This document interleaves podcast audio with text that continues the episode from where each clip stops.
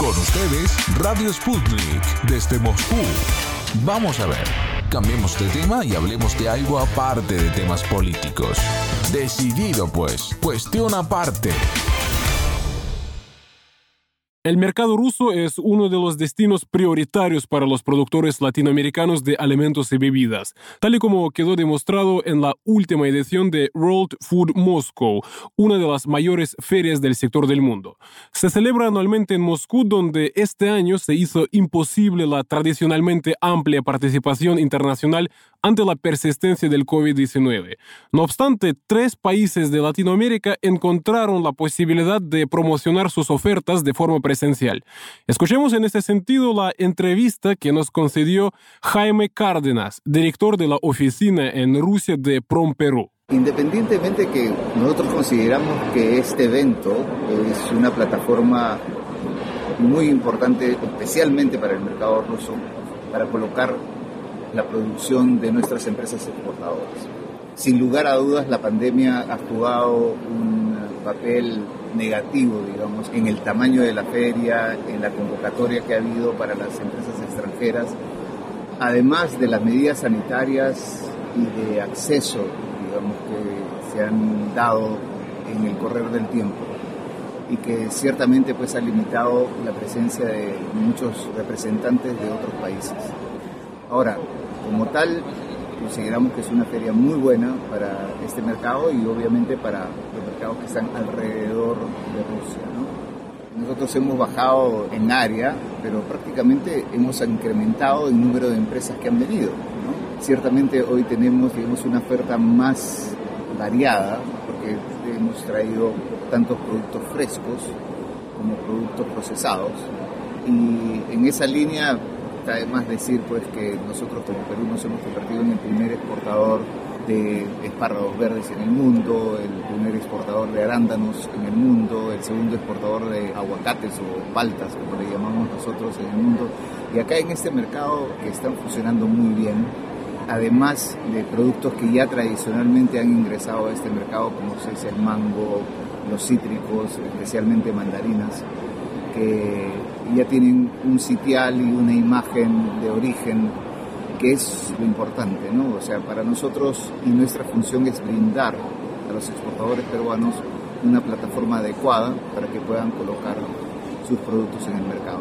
Y esa colocación va desde el ingreso, posicionamiento y, promoción, confirmación del mercado para ellos. Entonces, tenemos seis empresas muy activas, muy profesionales, que espero que terminen haciendo muy buenos negocios en este ambiente. Muchas gracias y hablando sobre este año, también varias empresas peruanas llegaron.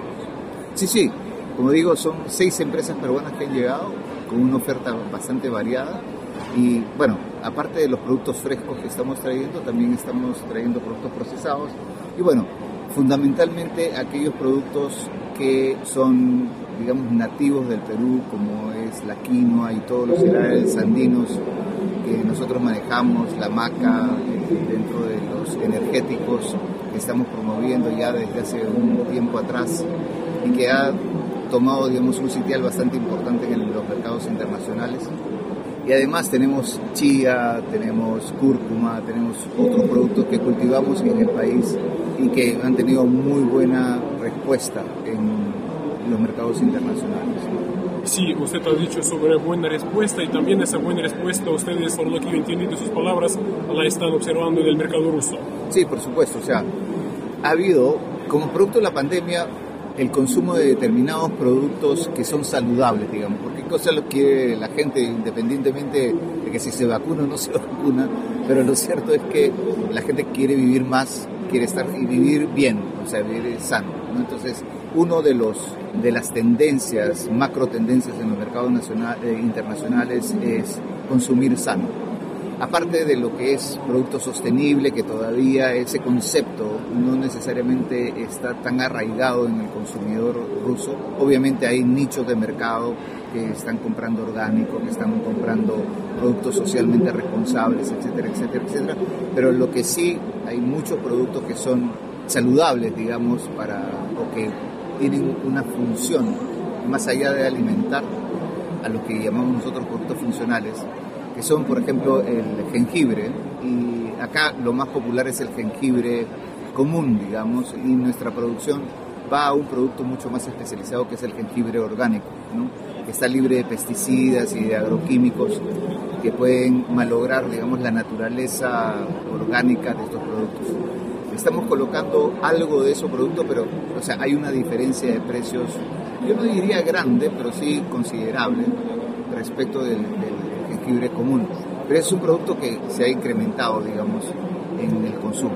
Otro de los productos que se ha incrementado en ventas es la cúrcuma, que también es un producto funcional, ¿no? que tiene una función más allá de proteger, de actuar como accidente, etcétera, etcétera, etcétera. Y dentro de nuestros productos nativos hay una miriada de productos que tienen esas condiciones, que son productos funcionales, que van más allá de alimentar solamente.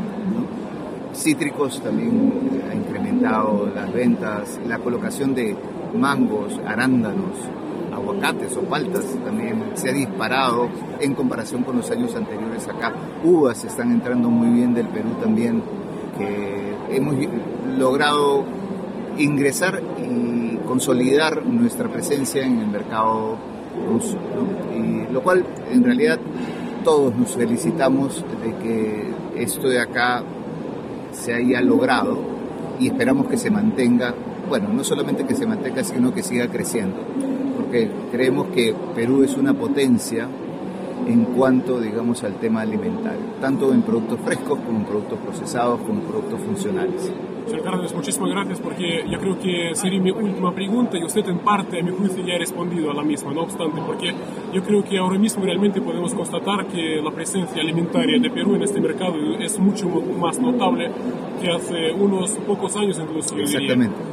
Y quisiera preguntarle en qué medida realmente se puede constatar, primero, un buen avance en ese sentido. Y además que Rusia ya para ustedes es también un mercado importante, porque ustedes también tienen otros mercados importantes. Sí, sí, claro. Entonces, esa sería mi pregunta. Nosotros, Rusia, ¿en qué medida somos un mercado interesante para ustedes? Bueno, Rusia con 240, 150 millones de habitantes ya por default es un mercado atractivo en segundo orden, a pesar, digamos, de la crisis alimentaria, y tengo que mencionar lo del bloqueo económico, es un mercado que se ha mantenido. Yo veo, yo estuve acá en, Rusia hace una veintena de años, un poco más, y cuando llegué, después de todos estos años, me he encontrado con un país totalmente diferente, con la propia gente está cambiando y ustedes, los, los millennials, están justamente cambiando la sociedad. creo que van por buen camino y creo que este es un mercado que va a seguir absorbiendo, digamos, las tendencias que están ocurriendo en otros mercados, principalmente los mercados de Europa del oeste, ¿no? de Europa occidental. Moscú es una ciudad bellísima, llena de sorpresas, pero lo más importante es, creo yo, y desde mi perspectiva, la calidez de la gente que vive en Moscú. Y hablo de Moscú porque solamente llevo dos meses acá, y realmente he podido comprobar que ese es un país muy grande y como tal yo creo que tiene un potencial muy amplio y obviamente a nosotros nos interesa muchísimo participar de este mercado porque creemos que es un mercado que va a seguir progresando para bien. Nos atendió asimismo el embajador de Perú ante el Kremlin, Juan del Campo. Yo creo que esta es una muestra del interés que tiene el Perú por acrecentar su presencia en el mercado ruso. Y si bien es cierto la pandemia ha afectado de alguna manera una presencia mayor, lo cierto es que en las últimas tres o cuatro ferias alimenticias que han habido en Moscú, el Perú ha estado presente, ha estado presente en la feria del cacao y el chocolate, estuvo presente también en otra feria también dedicada a Superfood, si no me equivoco. Entonces hay una presencia permanente. Hay empresarios peruanos que no pudieron llegar, pero había la intención de venir realmente. Y otro elemento importante cuando vemos ese tipo de ferias alimentarias es destacar que, por ejemplo, las exportaciones agropecuarias del Perú a Rusia se han incrementado el último año en probablemente 78-75%, lo cual refleja pues una dinámica bastante positiva. Nos hemos convertido en el primer exportador de aguacate, de paltas, a la Federación de Rusia. En tres años pasamos de 3.700 toneladas a 14.400 toneladas y hemos superado a países importantes como Israel y Colombia, que antes tenían una mayor presencia en el mercado ruso. Estamos entrando también con otro tipo de productos, incrementando el tema de los arándanos, por ejemplo, las mandarinas, los melones. Entonces estamos creciendo y ahora mucho impulsando algo que el Perú, en el Perú abunda, que son los superfoods, que es fundamental, ¿no? Que es la maca, la quinoa, la chía, etcétera, etcétera. Conversamos también con el jefe de la misión diplomática de Chile en Rusia, Eduardo Escobar. El esfuerzo que hemos hecho, si bien en tamaño no es muy grande, pero nos hemos concentrado fundamentalmente en la región de Atacama, especialmente teniendo en cuenta que es una región que por sus características geográficas ha empezado a desarrollar productos en distintos ámbitos de la agricultura que son muy importantes y que están presentes en la oferta cada vez más fuerte, en la oferta exportable de Chile. Y algunos de esos productos tienen también la gracia, si no la ventaja más bien, de que son productos con valor agregado. Valor agregado significa que al producto se le agrega una cierta transformación industrial, procesos industriales, que al final del día significan mayor mano de obra y de acuerdo a estándares internacionales pueden competir de igual a igual con productos similares de otros países. Por su parte, Pablo Barahona, jefe de la oficina moscovita de ProChile, profundizó en el tema del comercio entre Chile y Rusia. Evidentemente, podemos ver que las regiones internacionales no están participando, ya los países son muy pocos. Nosotros tenemos una oficina acá comercial en Rusia, lo cual nos permite estar presentes. Y creemos que sí, es una oportunidad de estar como Chile, de estar con nuestros productos lamentablemente por los otros países que no puedan viajar y también lamentablemente no tenemos participantes en nuestro sector exportador, que todos los empresarios quisieran venir y poder estar, pero es un año complicado, es un año de COVID, así que estamos haciendo lo mejor posible y esperamos que ya el próximo año podamos volver a la normalidad. Y usted ha dicho año complicado. ¿Y qué es lo que significó este año complicado en las relaciones comerciales Chile-Rusia, Rusia-Chile? Yo me refiero a año complicado por la situación de no poder viajar, creo que es importantísimo. Creo que el face to face, estar nuestros empresarios con los empresarios rusos cara a cara, vale mucho, tiene un valor importantísimo. Aún así hemos aprendido a adaptarnos y hemos logrado nuestro empresariado tanto del mundo poder encontrarse en sistemas de digamos de reuniones online, ya las reuniones se mantienen, los contactos siguen y eso yo creo que se ha aprendido, la gente ha aprendido a trabajar de esa forma pero siempre el estar presente deja algo, deja algo, el poder tocar, el poder mirar, el poder tocar el producto, que el empresario pueda viajar, ha hecho que este año sea difícil y no puedan estar acá. ¿ya? No es el primer año, ya llevamos dos, años. Entonces yo creo que si las cosas mejoran, si las fronteras se abren, vamos a tener una riqueza después ya de, de experiencia por los dos lados, una experiencia a trabajar a distancia y una experiencia de volver a tocarnos, poder ver los productos. Pablo, y hablando entonces eh, sobre la presencia alimentaria, si diríamos, de Chile en este mercado, ¿de qué es lo que estamos hablando? El día de hoy nosotros en esta feria este año trajimos al norte de Chile. El norte de Chile es un norte de un desierto muy conocido a nivel mundial por todo lo que ofrece ese norte, cielo, estrellas, turismo, ¿ya? Y también la producción. La producción que tenemos de los vinos del norte son una riqueza inagualable tenemos también la aceituna ya del norte que están acá con nosotros, unas pastas también de aceituna. Tenemos el pisco, que es nuestra bebida nacional de Chile. El pisco para Rusia es muy similar al chacha que conocen, ¿ya? Con otro proceso, pero vienen todos de la uva. O sea, nuestras riquezas están ahí el día de hoy presentando en esta feria. También tenemos la oferta completa de Chile en todos los productos, en todas las frutas, frutas secas, ¿ya? alimentos en general. Pescados, carnes también están presentes no físicamente, pero estamos acá con todo digamos, el abanico de información que requiera el, empresario ruso. Yo por mi parte como ruso puedo confirmar y puedo constatar que Chile está muy presente en nuestras tiendas, por ejemplo acá en Moscú en muchos sentidos, desde bebidas alcohólicas y terminando con productos alimentarios, ¿no? Y uh, hablando sobre la dinámica en ese sentido, ¿qué es lo que se puede constatar? Porque otra vez volvemos a ese tema, pandemia, dificultades internacionales. Bien, la dinámica, ¿qué es lo que está ocurriendo? Seguimos en posiciones altas, tenemos posiciones importantes en vino, por eso tenemos la suerte que usted, los rusos, el cliente pueda llegar a los supermercados y pueda ver el vino de Chile. También estamos en los restaurantes.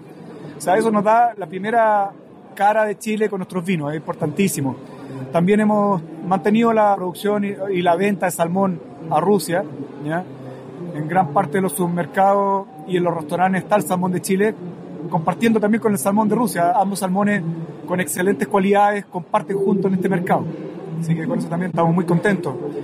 Y el resto de los productos, que es fruta, fruta fresca, manzana, nuestra uva, en la estación donde nosotros llegamos acá, son la contrastación donde Rusia no tiene esa fruta, nosotros estamos presentes y hemos mantenido una venta durante los últimos años que nos mantiene contentos y felices. ¿no? La verdad que ha sido estos años difíciles que vamos a hablar del COVID, a nosotros como Chile nos mantiene bien, no hemos bajado nuestros volúmenes, hemos crecido y eso nos, hace, nos otorga bastante digamos, orgullo de estar presente y que los rusos y el cliente conozca que el producto es de Chile. Y quizás tiene usted, Pablo, algunas cifras. Por ahora no, estamos esperando que termine el año. Yo creo que hay que ver cómo se maneja este año para poder llegar a una cifra de lo que viene, pero vamos sobre un 10% de lo que era el año pasado. Y poniendo ya punto, porque Pro Chile ¿no? tiene representaciones y se encarga de exportaciones a diferentes países. Rusia no es el único. Pero hablando sobre la, el destino Rusia, de sus palabras yo hago la conclusión de que están ustedes contentos. Sí, nosotros siempre miramos nuestro mercado Rusia. Somos, estamos acá, nuestro equipo es ruso, o sea, nuestro foco es este mercado. También los países que son de la Unión Económica Eurasiática, pero el principal mercado donde está el 70%, 80% depende del producto, depende del sector, es acá en Rusia. Y nos mantiene contentos. La verdad que sabemos que han sido a nivel mundial años complicados, las ventas han bajado en varios lugares del mundo, pero en Rusia, gracias quizá a la política o la estrategia que se ha llevado con el COVID, los restaurantes se han mantenido abiertos y cuando los restaurantes se mantienen abiertos, la gente sigue consumiendo y nosotros seguimos abasteciendo el mercado y los restaurantes, también hoteles, por ejemplo. El tercer país latinoamericano presente en la feria ha sido la República Dominicana. Nelson de los Santos, responsable de las ventas internacionales de la empresa Café Santo Domingo, nos dijo lo siguiente. Bueno, Café Santo Domingo tiene una historia muy interesante con el mercado ruso. Tenemos ya 12 años trayendo el producto a través de un socio distribuidor aquí en Moscú, que trae los productos para esa comunidad de rusos que va y nos visita a vacacionar en Punta Cana, en La Romana, a todas las playas paradisíacas de la República Dominicana y luego que prueba Café Santo Domingo se queda enamorado del producto. Y estamos trayéndolo para que puedan recordar esas vacaciones tan bonitas que pasaron allá en nuestro país. Es un producto de extrema calidad, un producto que enamora por su sabor, por su aroma y creemos que tiene un gran potencial para seguirse vendiendo y seguir creciendo en el mercado de Rusia. Entonces ya están presentes, pero el objetivo es avanzar aún más. Crecer aún más. Estamos en búsqueda de poder seguir expandiendo nuestra capacidad de distribución en el mercado ruso, seguir ampliando el conocimiento para otras personas que quizás no conocen el producto porque no han tenido la oportunidad de visitar el país. Y bueno, para nosotros es muy emocionante estar participando en esta feria en el Moscú World Food. ¿En qué medida el mercado ruso es atractivo para los exportadores latinoamericanos del café y en particular de la República Dominicana? Pues muchísimo, porque aunque Rusia es un mercado tradicionalmente de té, el café viene creciendo en consumo año tras año. Las estadísticas así lo demuestran. Me he sorprendido la cantidad de cafeterías que he visto en las calles y veo una cultura del ruso cada vez amando y disfrutando más el café como una bebida también que lo mantiene caliente en los meses de mucho frío y creo que hay un gran movimiento, un gran aumento del consumo y siempre va a ser atractivo para empresas latinoamericanas venir a, presentar nuestros productos el mercado ruso. La edición del año 2021 de la Feria Alimentaria World Food Moscow se realizó en la capital rusa entre los días 21 y 24 de septiembre.